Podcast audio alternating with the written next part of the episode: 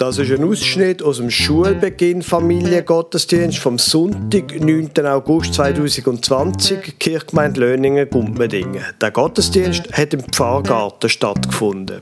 Sie hören die Geschichte vom zwölfjährigen Jesus aus Lukas Kapitel 2, Vers 41 bis 52, erzählt von der Katharina Vogt. Wie sie mit den drei Figuren umgeht, sehen Sie leider nicht. Und dann hören Sie die Predigt vom Pfarrer Pfarrer Lukas Huber über die gleiche Geschichte. Damit ich heute mit der Geschichte anfangen kann, brauche ich erstmal meine drei freiwilligen Helfer. Ihr dürft jetzt nach vorne kommen. So, dann dürft ihr euch das hier einmal anziehen. Aaron, das ist für dich. Und das hier ist für dich. Ich helfe euch. So, mal reinschlupfen. Genau. Dann darfst du das noch umlegen. So, und dich da mal hier hinstellen. Perfekt. Einmal. Das ist für dich. Dann dürft ihr hier mal zusammenkommen. Also, ihr wisst ja auch noch nicht so genau, was heute auf euch zukommt. Also, ich habe jetzt hier drei freiwillige Helfer gesucht und ich würde mal sagen, das hier ist unsere Maria. In der Mitte haben wir den Jesus und hier den Josef. Und ihr müsst mir heute einfach folgen. Ich stelle mich mal hier rüber. Also ihr seid eigentlich meine Marionetten. Ihr werdet gar nicht sprechen, das übernehme ich. Aber ihr dürft euren Gesichtsausdruck, also eure Mimik und mal die ein oder andere Handbewegung oder Körperbewegung machen. Okay? Gut, dann würde ich sagen, starten wir.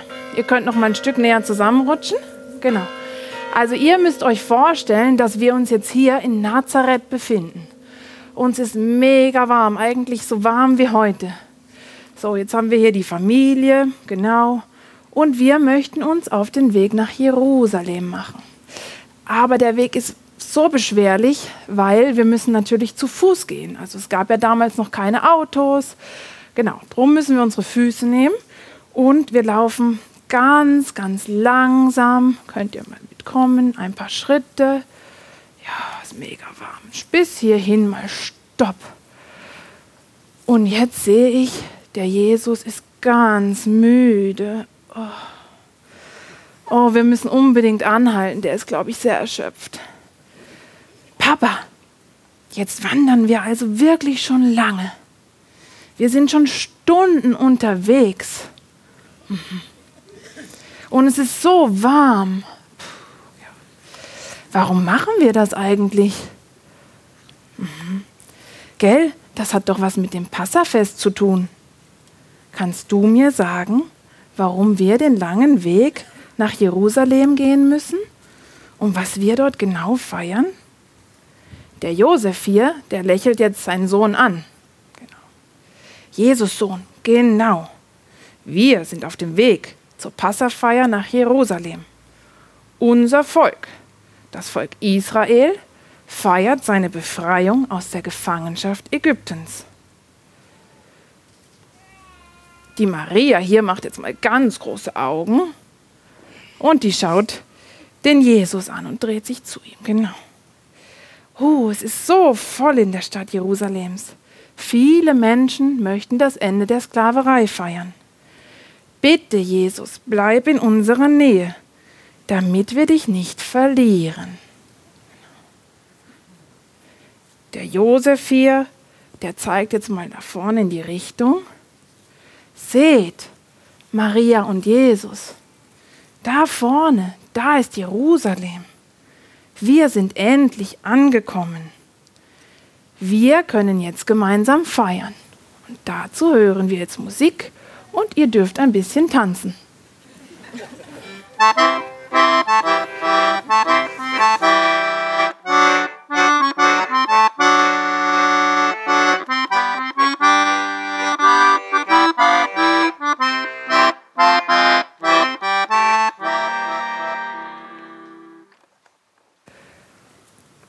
vielen Dank für eure Tanzeinlage. Jesus, du darfst jetzt noch mal Platz nehmen. Dich brauchen wir nachher wieder.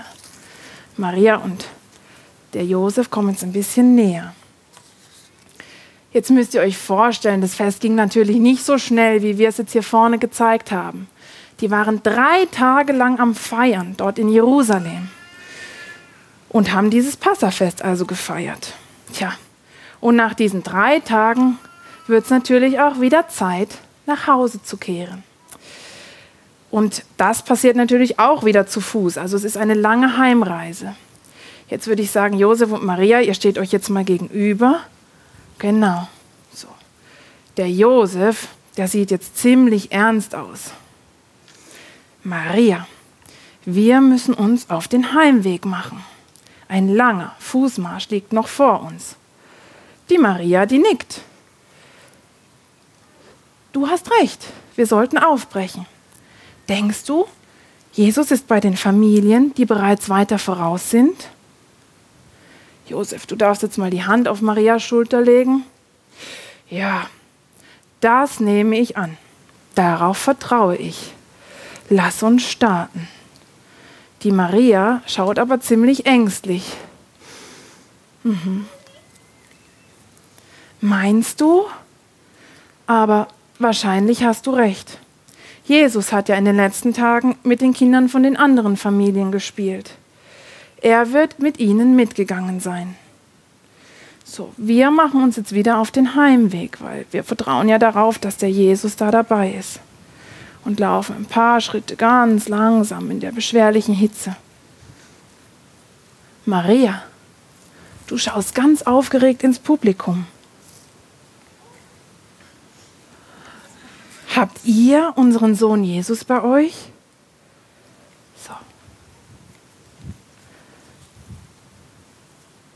Ich bin jetzt einfach mal die Verwandten und die Freunde und die Familien, die schon weiter voraus sind. Das übernehme ich jetzt mal. Und ich gucke mich auch noch mal um, ob ich den Jesus irgendwo entdecke. Also, tut mir leid. Ich kann euch auch sagen, der Jesus ist nicht bei uns. Maria, du bist jetzt ganz erschrocken. Und du hast Angst. Oh nein, wir haben unseren Sohn verloren unter all den Menschen. Unser Kind ist nicht mehr da. Er ist verschwunden, Josef. Was machen wir nun? Unser Sohn ist doch erst zwölf Jahre alt. Ich habe Angst, Josef. Wo mag er nur sein? Der Josef hier, der macht sich jetzt ganz groß. Frau, wir müssen umkehren und unseren Sohn suchen. Es gibt keine andere Lösung. Lass uns wieder zurück nach Jerusalem gehen. Wir brechen sofort auf. Noch sind wir nur einen Tagesmarsch entfernt. So. Wir gehen jetzt ganz langsam bis in die Mitte und der Jesus, der darf jetzt auch wieder kommen.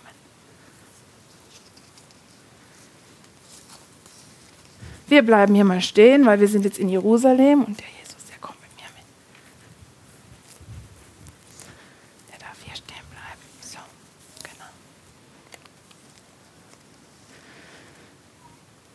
Der Josef hier ist sehr erschöpft. Nun sind wir schon drei Tage auf der Suche nach unserem Sohn. Es hat immer noch so viele Menschen hier in Jerusalem. Ich habe keine Ahnung, wo wir noch nach ihm suchen sollen. Die Maria ist genauso traurig und erschöpft.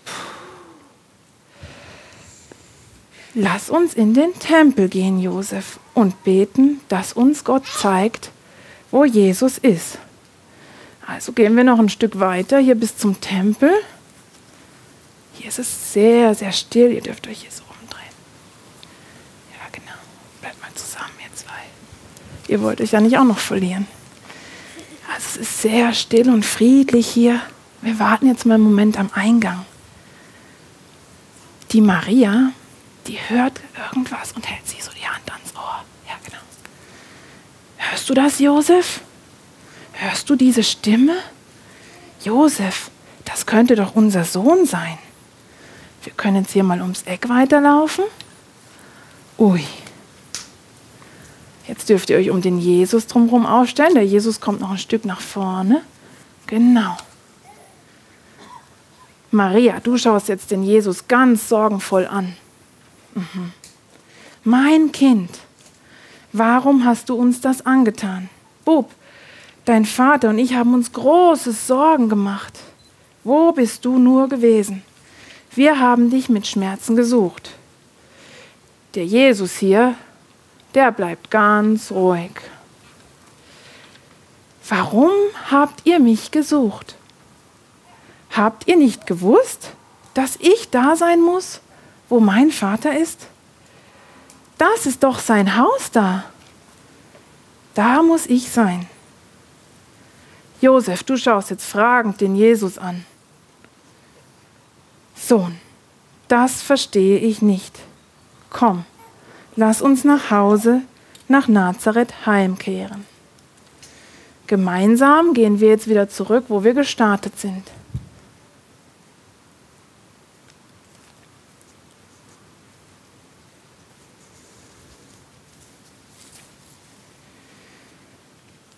Von da an hat sich Jesus wieder wie ein normaler Zwölfjähriger aufgeführt. Aber Maria hat noch oft an das denken müssen. Wie verzweifelt sie gewesen sind, als sie ihn gesucht haben. Und wie glücklich sie gewesen sind, als sie ihn dann gefunden haben. Und sie hat sich noch oft gefragt, was er damit meinte, als er gesagt hat, dass er im Hause von seinem Vater sein müsse und den Tempel gemeint hat. Nun bedanke ich mich bei euch Freiwilligen und ihr habt auf jeden Fall euch einen Applaus verdient. Vielen Dank.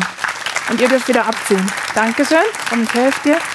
Könnt ihr mir wieder geben. Super. Sie haben sicher gesehen, dass auf dem Liederblatt genau die Geschichte, die wir vorher gehört haben, von der Katharina Vogt, auch abgedruckt ist. Ich möchte den Text noch mal kurz lesen. Das soll dann auch der Inhalt sein von den nächsten zehn Minuten. Und seine Eltern gingen alle Jahre nach Jerusalem zum Passafest.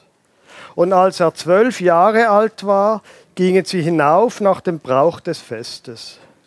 Und als die Tage vorüber waren und sie wieder nach Hause gingen, blieb der Knabe Jesus in Jerusalem und seine Eltern wussten es nicht. Sie meinten aber, er wäre unter den Gefährten und kamen eine Tagereise weit und suchten ihn unter den Verwandten und Bekannten.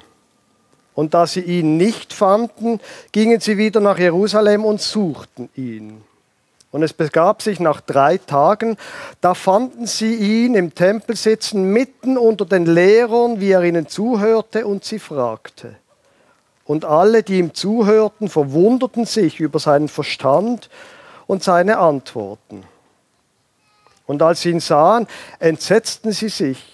Und seine Mutter sprach zu ihm, mein Kind, warum hast du uns das getan? Siehe, dein Vater und ich haben dich mit Schmerzen gesucht. Und er sprach zu ihnen, warum habt ihr mich gesucht? Wusstet ihr nicht, dass ich sein muss in dem, was meines Vaters ist? Und sie verstanden das Wort nicht, das er zu ihnen sagte. Und er ging mit ihnen hinab und kam nach Nazareth und war ihnen gehorsam. Und seine Mutter behielt all diese Worte in ihrem Herzen. Und Jesus nahm zu an Weisheit, Alter und Gnade bei Gott und den Menschen. Liebe meint, die von Ihnen, die Kinder haben, egal ob sie noch daheim sind oder schon erwachsen, ich glaube, die kennen zwei Sachen von dieser Geschichte. Erstens einmal, dass ein Kind verloren gehen kann. Das ist einfach so. Kinder verirren sich irgendwann. Gut, meistens sind das eher so die, die fünfjährigen Kinder, weniger die zwölfjährigen. Aber ich meine, wenn man jetzt zum Beispiel am Rande, da kann man sich wunderbar verirren. Übrigens, da muss man nicht jugendlich sein. Man kann sich auch als Erwachsene verirren. Oder wir wären in der Ferien, jetzt, wenn das so gegangen wäre, wie wir hätten wollen, wären wir nach Edinburgh gegangen. Großstadt, da muss man schon ein bisschen schauen, so, dass man Kinder nicht verliert. Die von Ihnen, die Kinder haben, kennen aber wahrscheinlich auch noch das andere. Nicht nur, dass man sie noch also vermisst und wieder findet. Sie kennen sicher auch das, dass Kinder manchmal so ein bisschen ähm, freche Antworten geben. Nicht? Ich kenne das schon. Mache ich etwas falsch? Sie nicht? Wieso sucht ihr mich? Alles im Griff. Das sagt der Jesus. Jetzt, ähm, bei mir habe ich manchmal den Eindruck, also sagen wir es so, wenn ich Buddhist wäre, dann würde ich sagen, okay, dass meine Kinder so sind, das ist jetzt Rach dafür, quasi das Karma dafür, dass ich früher noch als Kind, einmal mein Vater ist fürchterlich konservativ gewesen. Früher noch. Und ich, wenn ich jetzt älter werde, dann gibt es ein paar Sachen, wo ich selber auch drüber staune. Zum Beispiel jetzt gerade in der Ferien, wo mein jüngster Sohn und ich sind Velo fahren äh, und äh, wir sind Velo fahren und es ist dann gegen oben ziemlich steil geworden, so über 10 Prozent und insgesamt 1300 Höhenmeter und ich habe einfach nicht mögen. Und er, la la la, mir davor gefahren. Es war brutal, ich war also total nachher kaputt. Aber was fast noch ähm, beeindruckender ist, dass ich nicht nur merke, dass offenbar meine eigenen Kräfte nachlassen, ich merke auch in diesen Zeiten, dass ich offenbar irgendwie immer wieder dümmer, immer dümmer wird. Was, Papa? Du kennst den TikTok-Star nicht? Also, der kennt jetzt wirklich jeder. Und du kennst den nicht? Also, nein. Gott, also, das ist wirklich. Je älter das ich werde, irgendwie, desto dümmer werde ich. Merkwürdig. Wie gesagt, vielleicht hat das etwas damit zu tun, dass ich früher selber so arrogant war. Aber der Jesus auf jeden Fall, der wundert sich auch über seine Eltern. Und sie haben ja gesehen, gelesen, was die Mutter, was die Eltern machen. Die Eltern nehmen das hin. Sie verstehen den Sohn nicht. Ich verstand die TikTok-Sache nicht, ehrlich gesagt. Ich verstand auch sonst oft meine Kinder nicht. Und in dieser Situation kann ich ihnen natürlich sagen, was äh, links und rechts ist und wo Gott hockt. Oder ich kann einfach mal zulassen. Und zugeben, dass ich als Vater und als Mutter nicht alles verstand und dass möglicherweise auch nicht immer muss alles verstehen und mein Kind, mein Sohn oder meine Tochter im Griff haben. Es ist wie eine Art eine Schnur, eine Leine, die sich wo länger wird und wo wir die Kinder gehen lassen Das ist übrigens etwas, was ich in unserer Jugendarbeit den Mitarbeiterinnen und Mitarbeitern immer und immer wieder sage.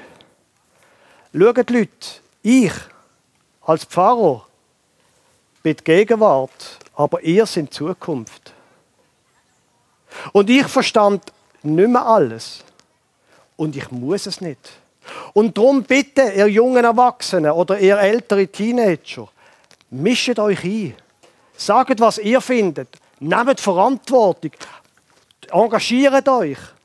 Ich bin auch noch da.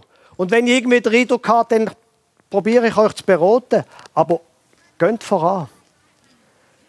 Ich bin nur noch die Gegenwart, aber sicher nicht die Zukunft. Wenn Kinder in die Schule kommen oder in den Kindergarten, dann ist das eine von diesen Markierungen im Leben, dass wir es nicht mehr im Griff haben. Wenn wir es jetzt ganz plump sagen, solange sie immer um uns herum sind, haben wir sie im Griff und dann gehen sie in den Kindergarten und plötzlich merken wir, ui, gut, manchmal ist es schon ein bisschen früher, noch mit Spielgruppe und so weiter, aber wir, wir spüren ja das, oder? Jetzt glaube ich, wäre ähm, der Gottesdienst, wenn es nur um das ging, was wir so zwischen den Kindern und uns machen, wenn es nur um das ging, glaube ich, würde man dem Text hier nicht gerecht und im Evangelium auch nicht. Weil die ganze Geschichte ist ja so, dass es hier gar nicht um den Schmerz vom Vater und von der Mutter geht, hier in der Geschichte, sondern es geht um, um das Kind. Hm. Er ist die Hauptperson. Und das Kind ist ja ganz offensichtlich ein ziemlich spezielles Kind. Natürlich haben viele Eltern den Eindruck, ihre Kinder sind schon sehr speziell, hochbegabt und was auch immer. Da offenbar auch. Und er ist nicht nur offenbar hochbegabt oder so etwas, sondern auch ziemlich klug. Die Eltern haben es nicht verstanden. Aber in dieser Geschichte geht es ja nicht darum, dass einfach dort die Eltern und das Kind sich nicht verstehen, sondern in dieser Geschichte geht es ja darum, das ist ja am Anfang vom Evangelium, dass es um den Jesus geht, wo da schon als Zwölfjähriger zeigt, dass er nicht ist wie die anderen Kinder. Und um das soll es jetzt in dem zweiten Teil von der Predigt noch gehen. Der Jesus ist ein ganz spezieller. Und schon am Anfang, schon als Zwölfjähriger, spürt er etwas, wo er gehört. Und ich glaube, wir als, egal ob Eltern oder Kinder oder Großeltern oder auch wenn wir gar keine Kinder haben, ich glaube, wir können auch von dem jungen Jesus etwas lernen. Er ist hier zwölfjährig. Sein Vater ist noch da. Später hören wir nie mehr etwas von seinem Vater. Wenn man eins und eins zusammenrechnet, muss man davon ausgehen, dass zu dem Zeitpunkt, wo Jesus dann öffentlich auftreten ist, als Wanderprediger durchs Land gegangen ist, dass wahrscheinlich der Vater nicht mehr gelebt hat, weil er kommt nie mehr vor. Jetzt ist er noch da. Und Jesus lebt bei ihnen. Und er geht dann ganz wieder normal zu ihnen zurück. Aber es ist eben nicht einfach ein normales Kind. Es ist der Jesus, wo wir nachher im weiteren Verlauf vom Evangelium lesen, das hat die Welt verändert. Und wenn Sie die Geschichte mal durchlesen, dann merken Sie, das ist nicht einfach so eine, ein Kind, das erwachsen wird, wie ich das erwachsen worden bin und dann funktioniert mal etwas und mal etwas funktioniert auch nicht und manchmal gewinnt man, manchmal verliert man und am Schluss wird man pensioniert, sondern dass der Jesus, wenn man das Evangelium liest, ein ganz anderes Schicksal hat. Lesen Sie mal das Lukas-Evangelium, wo das ein Teil davon ist. Er wird von Anfang an angefindet. Und zwar nicht einfach von irgendjemandem, der irgendetwas sagt, sondern von allen, die die Macht haben. Seine Freunde verstehen ihn auch nicht. Am Schluss wird er sogar von einem von seinen besten Freunden verraten. Und sie kennen die Geschichte, wie sie ausgegangen sind. Am Schluss wird er gefoltert und tötet. Also das ist nicht einfach ein normales Leben, wo da Jesus anzielt, sondern ein ganz spezielles Leben. Und die Frage stellt sich, woher? Und ich glaube, das war die Pointe von dieser Predigt. Woher gewinnt da Jesus die Kraft, um seinen ganz eigenen, unvergleichlichen Weg zu gehen? Wo nicht ihren ist und nicht mein, aber ich glaube, wir können etwas von diesem Prinzip begreifen. Er bekommt Kraft für seinen eigenen unglaublichen Weg, weil er von Anfang an dort ist, wo sein Vater ist. Und zwar nicht der Josef, sondern Gott. Wusstet ihr nicht, dass ich sein muss in dem, was meines Vaters ist? Von dort kommt Kraft, von Gott. Das liegt nicht an dem Gebäude, Tempel. Das liegt nicht an dem Gebäude, Kirche. Wir können auch da außen feiern. Aber wir feiern den Gott, der offensichtlich dem Jesus die Kraft gegeben hat, in allem und durch allem seinem Weg treu zu bleiben. Seiner Berufung treu zu bleiben. Und ich wünsche mir nichts sehnsüchtiger als das, dass es nicht mein Schicksal ist, was er hat. Aber ich glaube, dass ich für meinen Weg bei dem gleichen Gott, in dem gleichen Haus, wobei es geht nicht ums Haus, sondern um Gott, dass ich dort Kraft bekomme. Und ich glaube, das gilt nicht nur für Sie und für mich, das gilt auch, gilt auch für unsere Kinder. Darum ist es mir wichtig, dass wir Familiengottesdienst feiern. Darum werden wir die Kinder nachher segnen.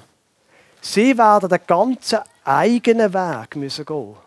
Ein Weg, wo wir sie noch ein bisschen begleiten können und irgendwann werden sie dann die Begleitung nicht mehr wollen. Und sie haben recht. Wir können noch ein bisschen auf der Seite stehen und mal etwas sagen, aber sie müssen ihren eigenen Weg gehen. Und ich glaube, das Beste, was wir tun können, ist, für sie beten, und sie segnen für ihren eigenen Weg. Und wir als Eltern, das Beste, was wir tun können, ist dem Jesus nachmachen. Dort sein, wo der Vater ist, wo Gott ist. Auf den Gott hören. Zu dem Gott, auch dem Gott ähm, also auch dem Gott, zu dem Gott beten, wenn wir uns Sorgen machen. Unsere Sorgen um unsere Kinder bei ihm zu lassen. Das wird uns zu besseren Eltern machen, wird uns helfen in unserem eigenen Weg. Und ich glaube, wenn wir die Kinder segnen und für sie beten, ist das etwas vom Besten, was wir für sie können tun. Amen.